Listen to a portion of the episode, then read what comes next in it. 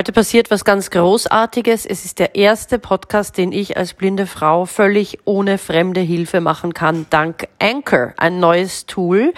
Und das ist für mich ungefähr so, wie es damals war, als ich vor zwölf Jahren meine erste SMS schicken konnte. Ja, die sehenden Menschen, die konnten das ja schon immer, aber es ist ein absoluter Durchbruch für mich, ohne meinen geliebten und geschätzten Arbeitsassistenten Podcasts machen zu können. Für wen, warum, wozu? Ich bin sehr erfolgreich als Coach und ich möchte denen, die sich ein Coaching nicht leisten können, noch nicht, trotzdem bei der Selbstoptimierung helfen auf absolut unkonventionelle Art und Weise. Ihr könnt euch wirklich freuen auf das, was da auf euch zukommen wird in Zukunft.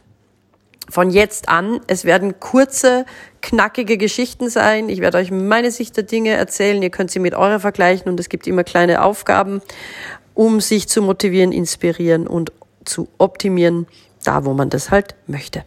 Danke fürs Zuhören. Wir hören uns bald wieder.